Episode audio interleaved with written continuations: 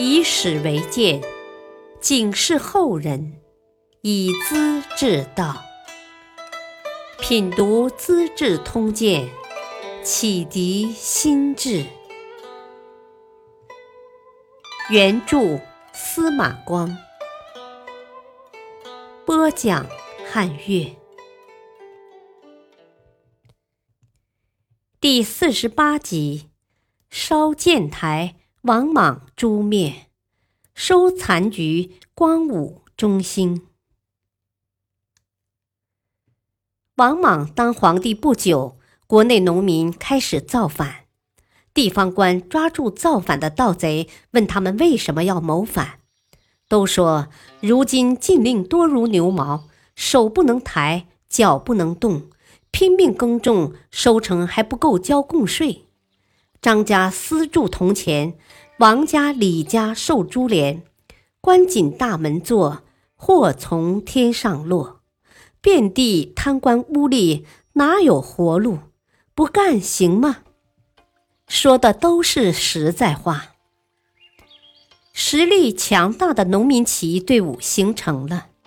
第一支队伍是荆州的绿林军，不久又发展出下江兵、新士兵和平林兵。最后，冲陵人刘演和刘秀兄弟把他们统一起来，推举族兄刘玄当皇帝，历史上称他为更始帝。第二支队伍是山东的赤眉军，樊崇当首领。他们用朱红把眉毛涂浓，打仗时容易识别，纪律比政府军好得多。因此，东方的老百姓中流传着两句俗谣：“宁逢赤眉，不逢太师。太师尚可，更始杀我。”太师是王莽的将军王匡，更始是王莽的副手连丹，两人烧杀抢劫无所不为。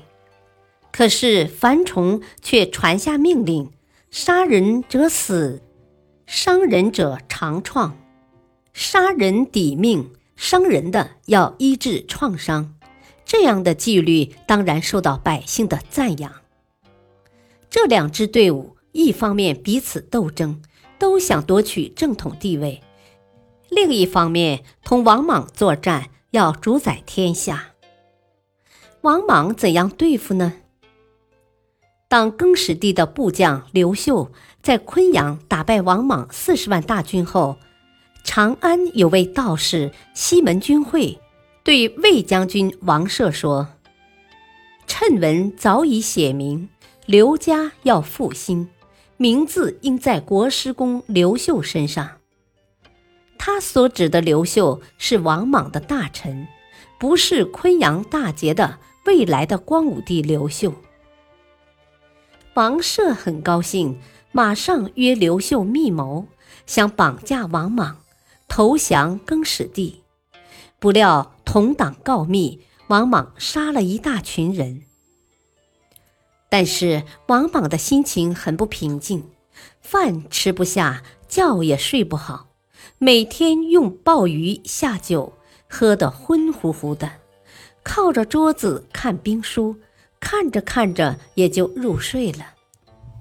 形势越来越紧张，王莽整天忧愁。大司空崔发告诉他，古时候国家有大难。国君向上苍嚎哭哀告，会得到帮助的。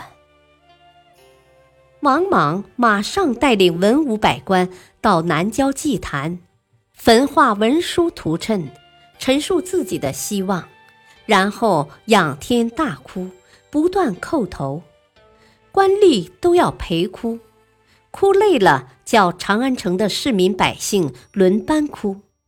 哭场昼夜灯火通明，备有大批饭菜，谁饿了来吃，吃了又哭，派专人查看，哭得最伤心的马上封为郎官儿，大约封了五千多人。同时，王莽任命九位猛士为九虎将军，统兵东征，并把将军的妻小扣留在宫中做人质，每个兵士赏四千钱，约合后来的四两银子。可他宫中堆有黄金六十万斤，如此吝啬，将士们当然无心作战，军队很快就瓦解了。王莽没法子。下诏放出所有的囚犯，发给武器，要每人喝猪血一大盅，对天发誓：谁若不忠，土地神会登记造册，交给老天惩罚。囚徒们才过魏桥，便一哄而散，城里城外乱糟糟的。王莽的祖父、妻、子的坟墓都被挖了，棺材烧了。王家的太庙和祭殿也化为灰烬。更始帝的汉军放火焚烧宫殿，大火追着王莽烧，直到宣誓前殿。王莽是相信谶纬天命的，他身穿道士服，手持自己设计的余地匕首，坐在一张转椅上，背部和北斗星的斗柄相对。面前站着术士，他祷告上天：“皇天赐给我尊贵，汉兵又能拿我怎样？”他已经进入迷惘状态。火越烧越近，侍卫把他扶上箭台，随从官员还有一千多人，汉兵围在台下，团团好几百圈儿，台上和台下互相对射。箭石如雨，接着短兵肉搏，战斗十分惨烈。王莽身边的人越来越少，汉兵冲到台上，一顿乱刀把他砍死了。当年六十八岁，军士争抢他的尸体，除了脑袋是完整的，其余成了肉泥。抢不到的人互相攻杀，又死了几十人。王莽的首级被传送到宛县，挂在大街上示众。百姓路过，用石头砸，棍子戳，还有人把舌头也割来吃了。王莽本是很有头脑的人物，在西汉末年的文武大僚中是佼佼出众的。可他当上皇帝就混日子，保皇位，无所作为。落得如此下场，还背着篡逆的千古骂名，也实在令人感叹。更始帝刘玄进入关中，起初形势是好的，但是他平庸无能，在长乐宫上朝，群臣向他下拜，他竟然面红耳赤，低着脑袋，不敢正视，手指在龙椅上摩摩擦擦。不晓得放在哪里才好。有的将军来得迟，他就问：“抢到了什么呢？”周围的人莫名其妙，当他是个放牛娃。他把朝政交给岳父赵蒙，整天在后宫饮酒作乐。他的韩夫人好喝酒，试宴时有人来谈事情，他就大发脾气，拍桌打椅。有位侍卫提出意见，同席的岳父大人竟然举刀便砍，身边的厨夫杂役也封官进爵。长安城流传着一首歌谣：“灶下养，中郎将”，意思是说灶头烧火的当中郎将，烂羊胃，齐都尉，洗羊肚为主的。当齐都尉，烂羊头，关内侯。寻羊头炖烂的，封关内侯。这样的皇帝不是更糟吗？可还在志得意满呢。不久，樊崇带领赤眉军簇拥着新上台的皇帝刘盆子打进关中，更始帝马上投降。后来又被杀死，长安城落入刘盆子的手中。说起刘盆子，倒也有趣。樊崇要借刘家人的声威，想立个皇帝，在军队中找来找去，找到刘盆子三兄弟，因为他们是当年打倒吕太后的朱虚侯刘璋的后代。樊崇做了三个鸠符，两个梅字，一个写着天子。三兄弟并排站着拈阄，不料竟被十五岁的盆子粘住了。樊崇带领将军大臣跪下朝拜，高呼万岁。刘盆子头发散乱，光着脚丫，衣服破烂，满身污脏，见到这样的场面，吓得直哭。二哥叫他把鸠符收好，他竟慌得丢进嘴里咬碎了。不管怎样，他得当皇帝。本来盆子一向跟着刘霞清放牛，这会儿虽说当了皇帝，每次见到霞青，仍不由自主地向他叩头，还要找放牧的伙伴去玩。霞青把他训了一顿，才算下住。可见这位孩子皇帝又是怎么一回事了。赤眉军占领长安，老百姓本来是欢迎的，但他们纪律不好，秩序混乱。刘喷子在兄长刘公的支持下，把玉玺交给樊崇，坚决不干。樊崇向他赔罪下保证，才把军队聚拢到一起。长安城的粮食吃光后，他们就向西北方向退走了。这时。残局总要有人收拾，光武帝刘秀便是收拾残局的人。原来刘秀和兄长刘演跟着更始帝作战，刘演后来被杀。刘秀知道有人挑拨和嫉妒，怕惹出更大的灾祸，不敢怠笑，一个劲儿地反省自己，跟着军队进入洛阳。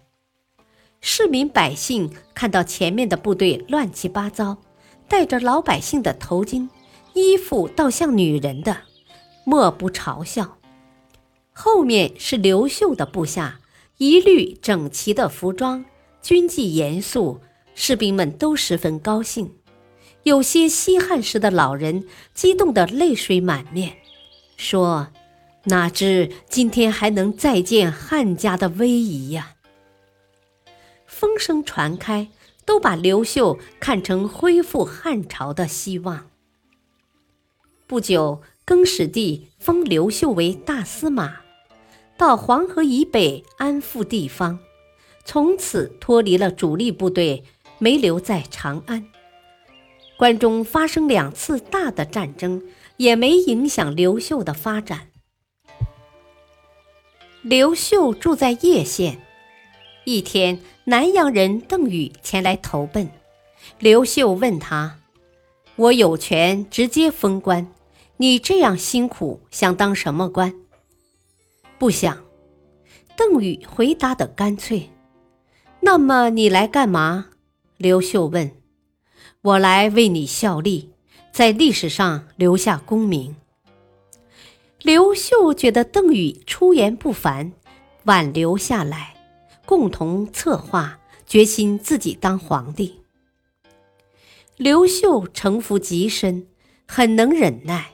兄长冤死，他内心痛苦，平时不沾酒肉，表示哀悼，枕头上常有泪痕，表面上却若无其事。主簿冯异劝他不要为此伤了身体，刘秀严肃地制止。你别瞎估计，我不是为了这件事。这样一来，谁也看不出他的内心隐秘，而他却在一心一意的准备收拾残局。樊崇的赤眉军退出长安后，刘秀正式即位，成了东汉开国的光武皇帝。他首先任命邓禹为大司徒，带领大军直逼关中。但被赤眉军打败了，光武帝又派冯异援助，才把刘盆子逼得投降，樊崇的赤眉军最后瓦解了。光武帝同情刘盆子的遭遇，叫他做赵王刘良的郎中，跟着吃一碗闲饭。盆子后来双目失明，在荥阳地方安静地度完了余生。赤眉军失败，光武帝刘秀的事业才算基本完成。时当公元二七年，中国的大乱也告一段落。刘秀是刘家子孙，继承了西汉王朝的国号，因此历史上称为光武中兴。感谢收听，下期播讲糟糠之妻不下堂，强项县令伯子应。敬请收听，再会。